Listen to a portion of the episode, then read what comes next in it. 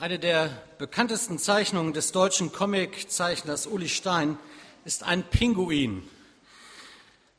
Besonders bekannt das, was ihr hier schon hinter mir sehen könnt, ein Pinguin mit einem Dagegenschild in der Hand oder in der Flosse. Weiß gar nicht, haben die Flossen? Flügel, ne? Gut, die Hände sind also kreativ. Auf jeden Fall hat er seine ganze Lebensphilosophie da aufgeschrieben und steht auf seiner Eisscholle und ist dagegen. Ich finde das zum Teil sehr witzig, auf der anderen Seite ja auch tragisch, denn es gibt so Leute, vielleicht kennt ihr solche auch, die sind erst immer prinzipiell dagegen. Kennt ihr so Leute? Ja, ne? Dagegen, so, da halten sie so ihr Schild. Immer erstmal meckern oder vielleicht auch nur provozieren wollen, ich weiß es nicht. Sie sind dagegen. Das scheint so ihr Lebensthema zu sein. Das sind nicht unbedingt meine besten Freunde, ihr merkt das schon, diese Typen, aber um die soll es heute auch gar nicht gehen. Oder vielleicht hier und da doch, denn es gibt ja im Leben von jedem Menschen Typen, die uns ein bisschen quer kommen. Aber es soll um ein ganz anderes dagegen gehen. Nämlich um das, was in der Jahreslosung schon angeklungen ist. Das ist die Predigt zum Jahresanfang und die habe ich einfach mal mit diesem Wort überschrieben, dagegen. Komisches Motto für ein neues Jahr, oder? Aber wie bin ich drauf gekommen? Die Jahreslosung 2011 hat mich drauf gebracht. Wir sollen gegen den Strom schwimmen. Wir sollen Menschen sein, Christen sind Menschen, die gegen den Strom schwimmen. Einer hat mal gesagt, nur die toten Fische schwimmen immer mit dem Strom. Aber lebendige Fische, Menschen, die am Leben Anteil haben, die schwimmen auch gegen den Strom. Christen sollten sich dadurch auszeichnen, dass sie auffallen, weil sie etwas auffällig anders machen. Diese Jahreslosung, die wir vor uns haben, ist ein Bibelvers aus dem Neuen Testament. Die hat es in sich und wenn wir das zulassen, wird sie uns bis zum Äußersten herausfordern, einen Lebensstil gegen den Strom zu leben. Diese Jahreslosung, die uns im frisch angebrochenen Jahr 2011 begleiten soll, ist eine ganz wunderbare, aber Markus hat es gesagt, auch eine ganz schön utopische. Wie kann das gehen? Noch einmal der Vers hier für euch, Römer 12, Vers 21. Ihr werdet ihn in dieser Predigt öfter hören und vielleicht könnt ihr ihn am Ende der Predigt sogar schon auswendig. Lass dich nicht vom Bösen überwinden, sondern überwinde das Böse mit Gutem. Das ist die Herausforderung. Die anderen Bibelübersetzungen schreiben an der einen Stelle auch, lass dich nicht vom Bösen besiegen, sondern besiege das Böse mit Guten. Auch das ist äh, passend, kommen wir doch drauf. Aber eine Frage wäre ja schon mal, wie klingt das denn jetzt in deinen Ohren? So ganz unmittelbar, falls du dieser Jahreslosung noch nicht begegnet bist. Wenn wir uns nur einen Augenblick Zeit nehmen, mal einen ganz kleinen Moment innehalten und nachdenken, dann wird sich wohl jeder an eine Situation erinnern, in der ihm etwas Böses begegnet ist oder etwas Boshaftes oder eine Boshaftigkeit. Da hat dich jemand mit Worten verletzt oder durch eine böse Tat gekränkt. Da will dir jemand oder wollte dir jemand was Schlimmes andrehen, hat dir Böses angetan. Menschen, von denen man glaubte, dass sie Freunde wären, haben dich im Stich gelassen, haben über dich geredet. Du bist zutiefst blamiert. Wie gehst du damit um? Ich denke, wir brauchen nicht viel Zeit, um in unserem Innern solche Erinnerungen zu finden.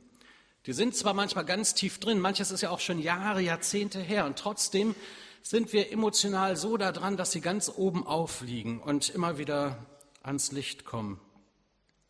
Sie haben uns in unserem Leben geprägt, solche Boshaftigkeiten. Sie haben uns vorsichtig gemacht, vor allem auch in Beziehungen.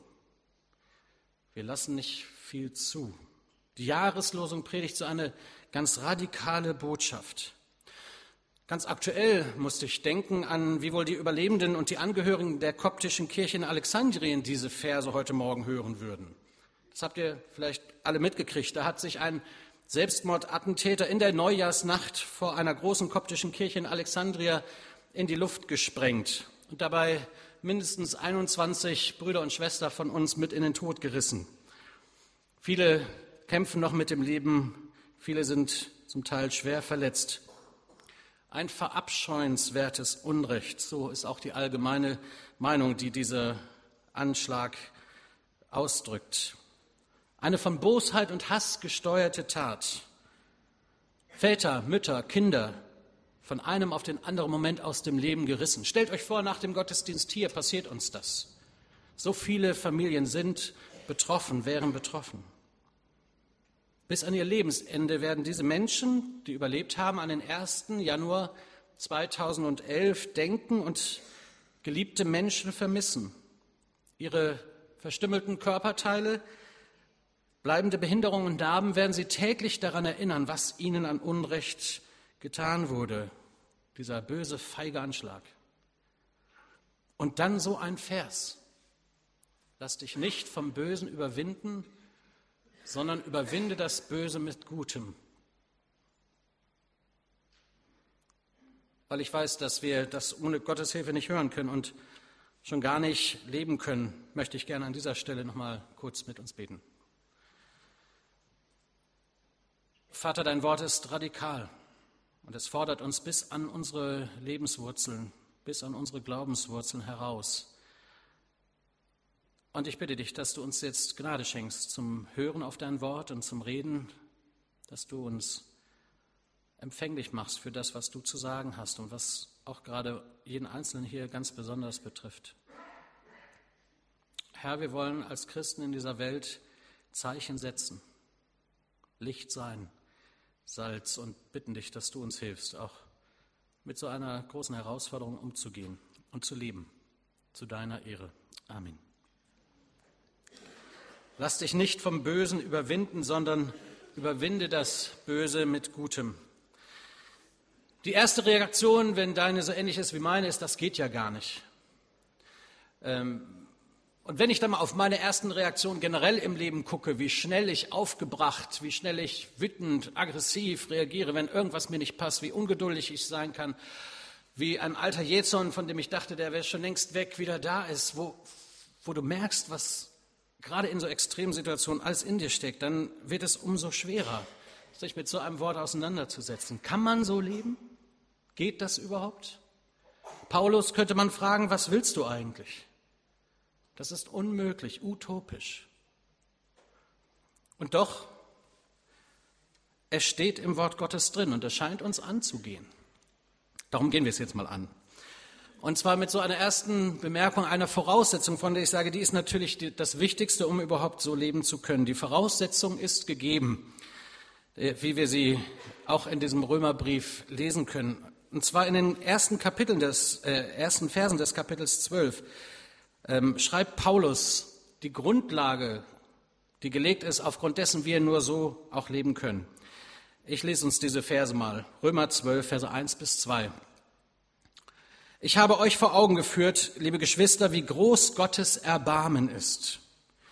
Die einzig angemessene Antwort darauf ist die, dass ihr euch mit eurem ganzen Leben Gott zur Verfügung stellt und euch ihm als lebendiges und heiliges Opfer darbringt, an dem er Freude hat. Das ist der wahre Gottesdienst. Und dazu fordere ich euch auf. Richtet euch nicht länger nach den Maßstäben dieser Welt, sondern lernt in einer neuen Weise zu denken, damit ihr verändert werdet und beurteilen könnt, ob etwas Gottes Wille ist, ob es gut ist, ob Gott Freude daran hat oder ob es vollkommen ist. Diese zwei Verse sind der Schlüssel für die Forderung unserer Jahreslosung 2011.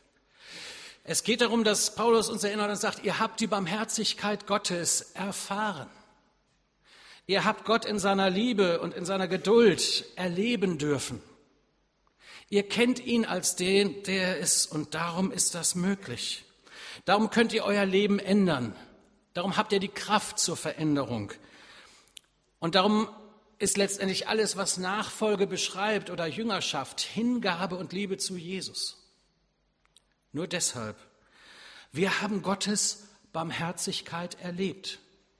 Und wir werden immer wieder daran erinnert, auch an so einem Sonntag, wo wir dann Abendmahl feiern und uns sehr bewusst machen, wir sind Sünder und ermangeln der Gnade, die wir vor Gott haben sollten. So schreibt es Paulus den Römern ein paar Kapitel vorher. Und sagt, wir brauchen ihn. Wir müssen diese lebensverändernde Gnade Gottes, die Barmherzigkeit Gottes erfahren haben. Und wenn das passiert ist, dann ist die einzig angemessene Antwort darauf, dass wir unser Leben ändern. Dass wir uns herausfordern lassen durch solche radikalen Worte im Wort Gottes, durch solche großen Herausforderungen. Der wahre Gottesdienst ist nicht der Besuch am Sonntagmorgen in einer Kirche. Der wahre Gottesdienst ist unser Leben, das etwas widerspiegeln soll von dem, was Gott in uns getan hat, was Gott in uns verändert hat, was so grundsätzlich passiert ist, indem wir seine Kinder geworden sind, indem etwas ganz Neues angefangen hat dadurch. Wir dürfen, wir sollen uns mit unserem ganzen Leben Gott zur Verfügung stellen, eben diesem Veränderungsprozess zulassen, ihm immer ähnlicher zu werden. Und Römer 12 und die folgenden Kapitel werden da sehr praktisch. Da kommen wir noch drauf. Wir sollen es nicht mehr den Maßstäben dieser Welt äh, an, äh, wir sollen nicht länger nach den Maßstäben dieser Welt leben. Eben nicht Auge um Auge, Zahn um Zahn. Du fährst mir gegen die Karre, ich schlag zurück. Das sind alles Worte und Wege, die den alten Maßstäben ohne Gott zuzuschreiben sind. Wir haben die Möglichkeit, uns zu verändern. Wir sind von innen her verändert worden und dürfen uns dem hingeben. Also das Erste ist, die Voraussetzung ist gegeben, weil wir Jesus haben.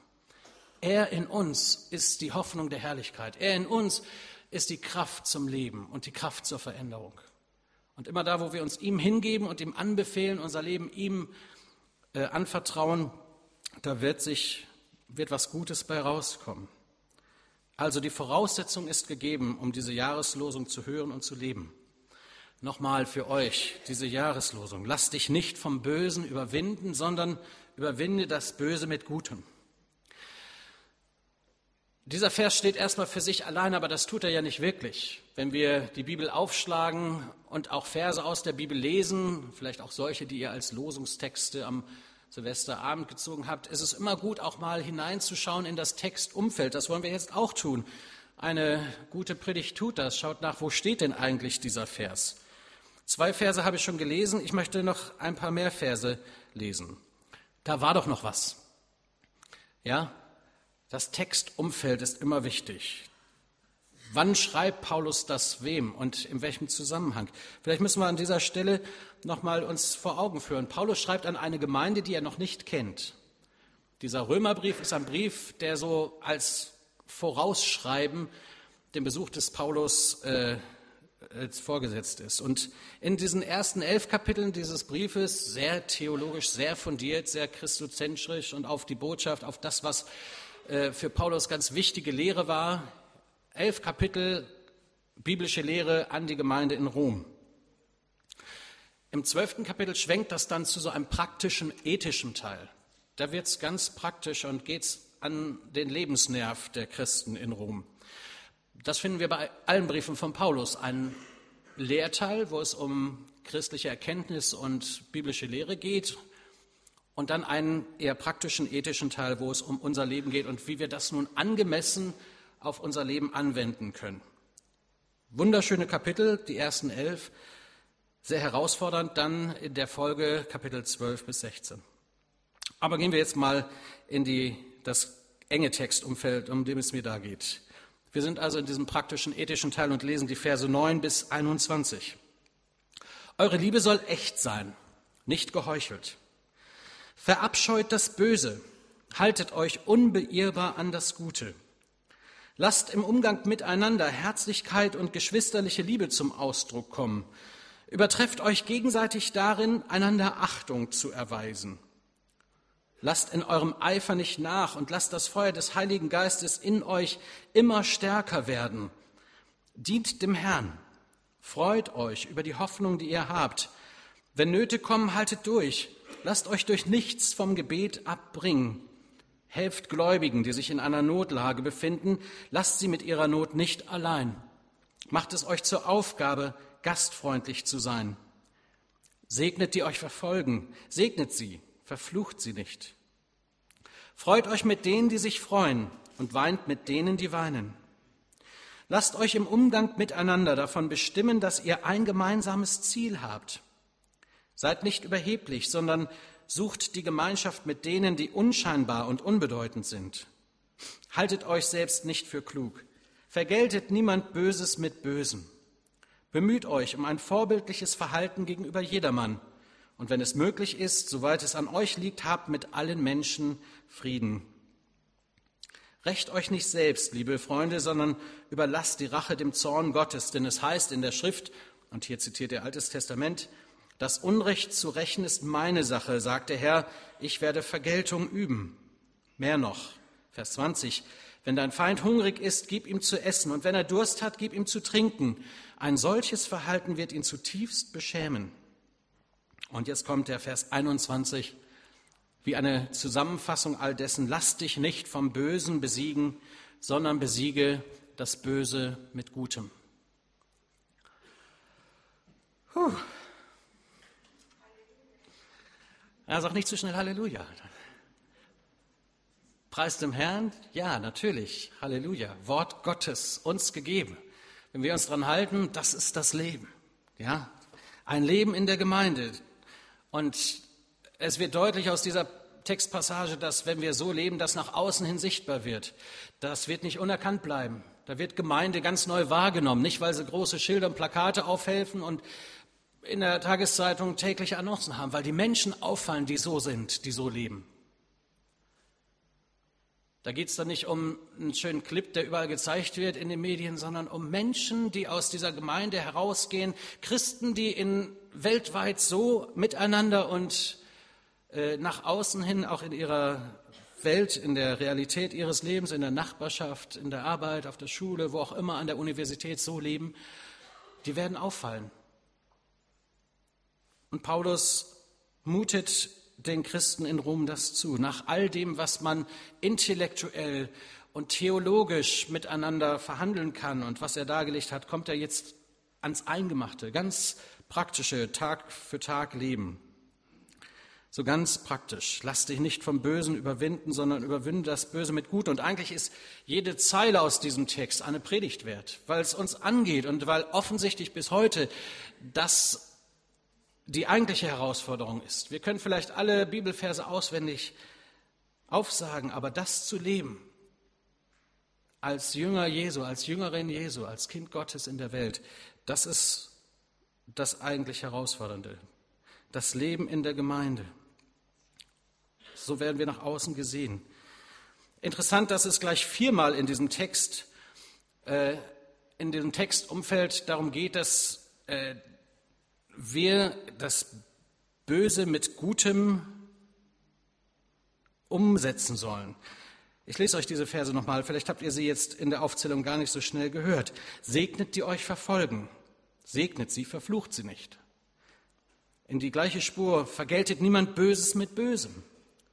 Vers 14, 17 war das. Vers 19, rächt euch nicht, meine Freunde, sondern überlasst die Sache dem Zorn, die Rache dem Zorn Gottes. Und Vers 21, Lass dich nicht vom Bösen überwinden, sondern überwinde das, besiege das Böse mit Gutem.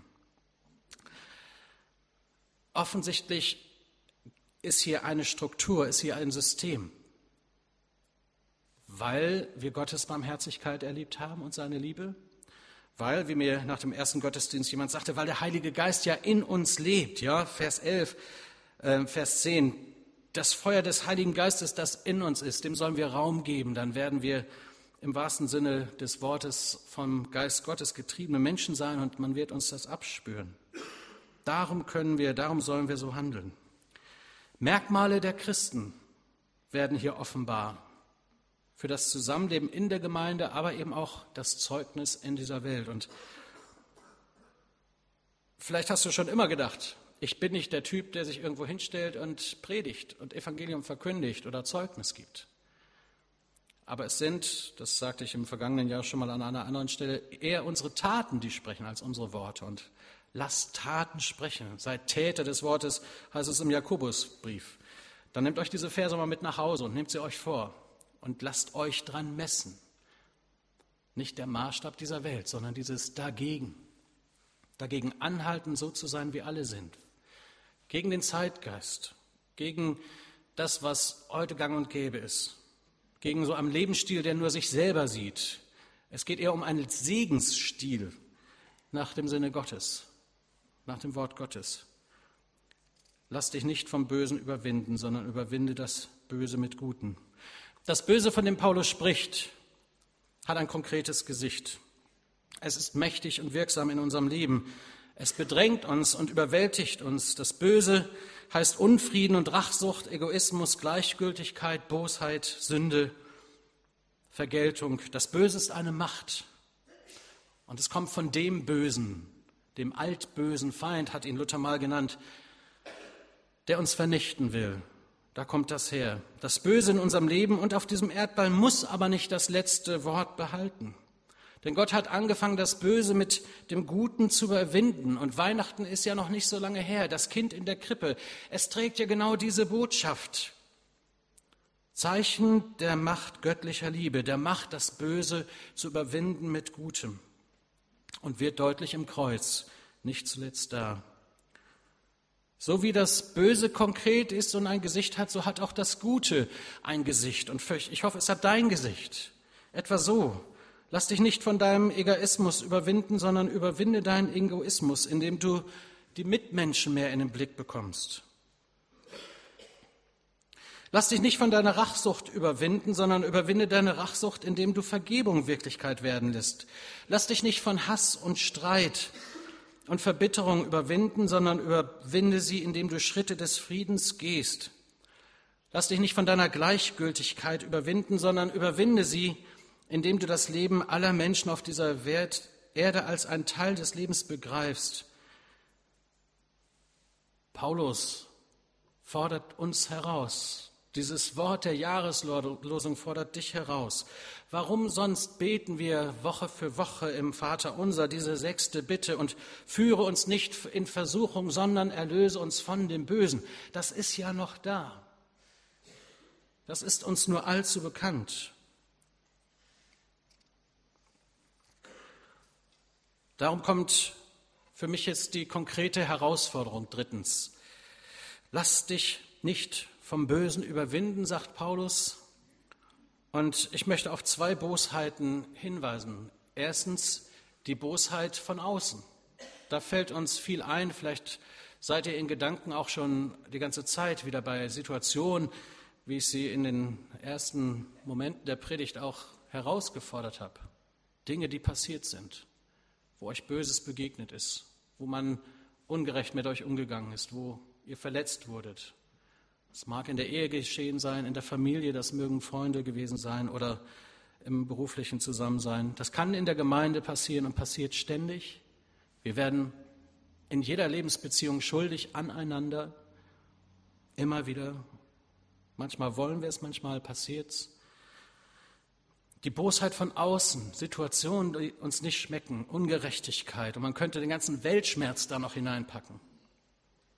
Die Bosheit von außen, Lass dich nicht von diesem Bösen überwinden, sagt Paulus. Aber ich möchte noch einen Blick mehr wagen, und zwar in die Bosheit, die in uns drinnen steckt. Und das ist der Blick, der viel mehr wehtut, mir zumindest. Was sind wir doch fähig, böse Dinge zu tun, zu denken, sie anderen an den Hals zu wünschen? Und jeder Gedanke, wenn wir Jesus ernst nehmen und jeder jedes schlimme Wort ist wie ein Fluch, das etwas in dieser Welt auslöst. Das Böse in uns drin, das ist so real. Ich bin manchmal erschrocken. Das fängt ja schon beim Autofahren an. Eine banale Situation wie im Straßenverkehr. Da nimmt dir einer die Vorfahrt oder ist nicht so, wie du gerne hättest, dass er jetzt fahren müsste. Und was kommt dann schon alles raus? An bösen Wünschen, an Flüchen, an Bezeichnungen, die ich hier von vorne mich nicht traue zu sagen, die ich mir verkneife, wenn meine Kinder im Auto sitzen, aber die manchmal rauskommen, wenn ich ganz alleine fahre. Da frage ich mich, wo kommt denn das her?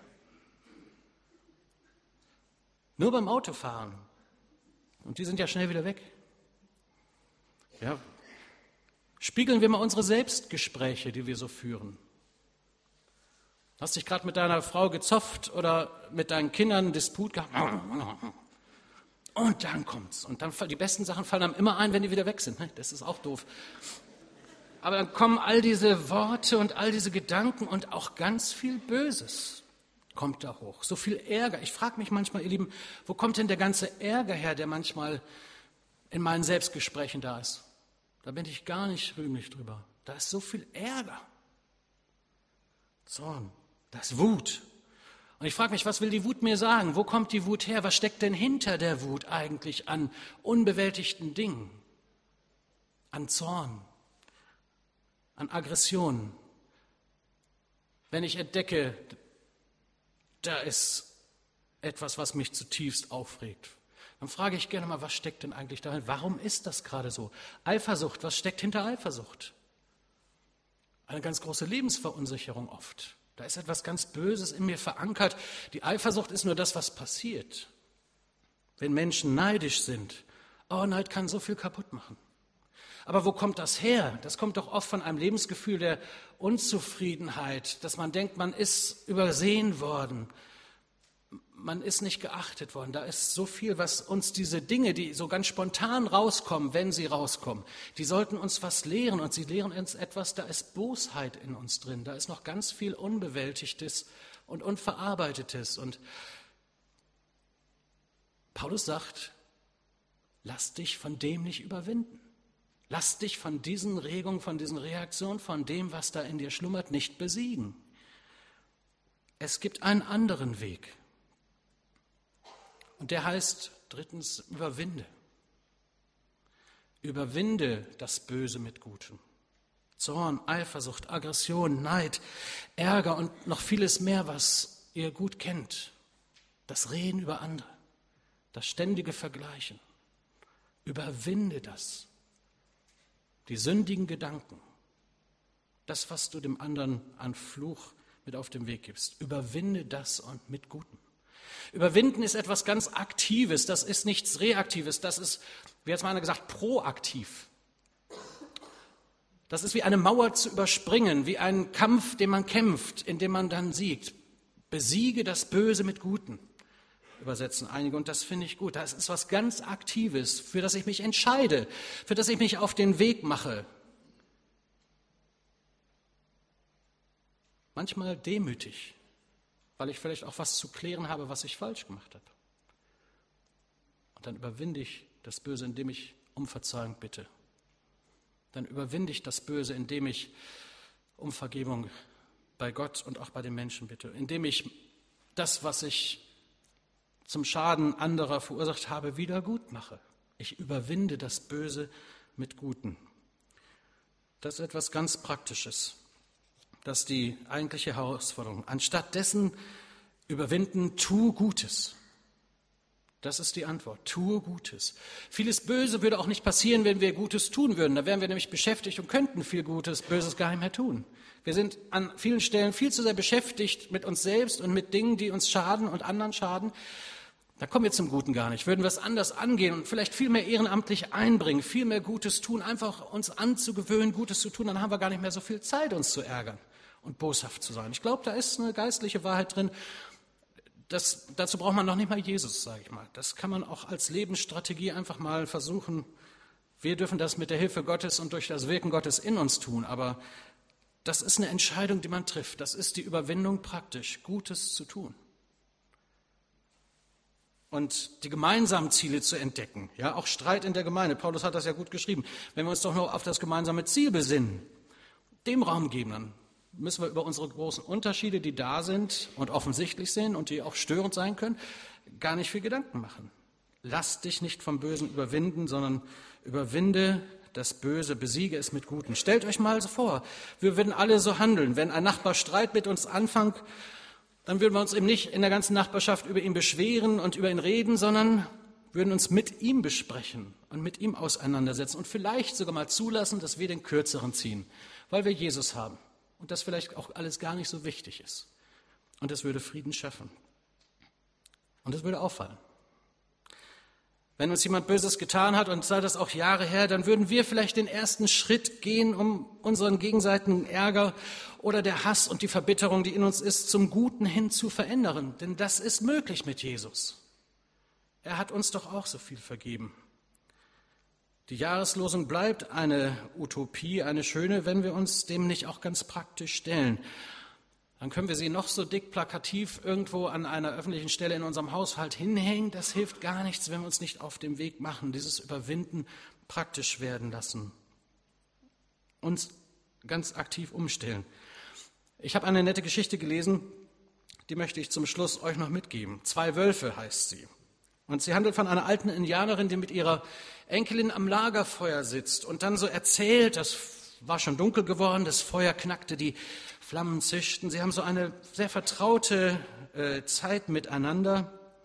Und da sagt die Alte plötzlich nach einer Weile des Schweigens zu ihrer Enkelin, weißt du, wie ich mich manchmal fühle?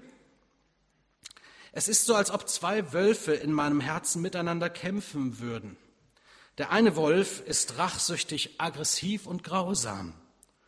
Der andere ist liebevoll, sanft und mitfühlend und kuschelig.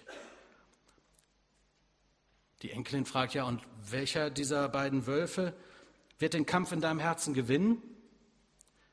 Nach einer weiteren Weile antwortet die Alte, der, den ich füttere.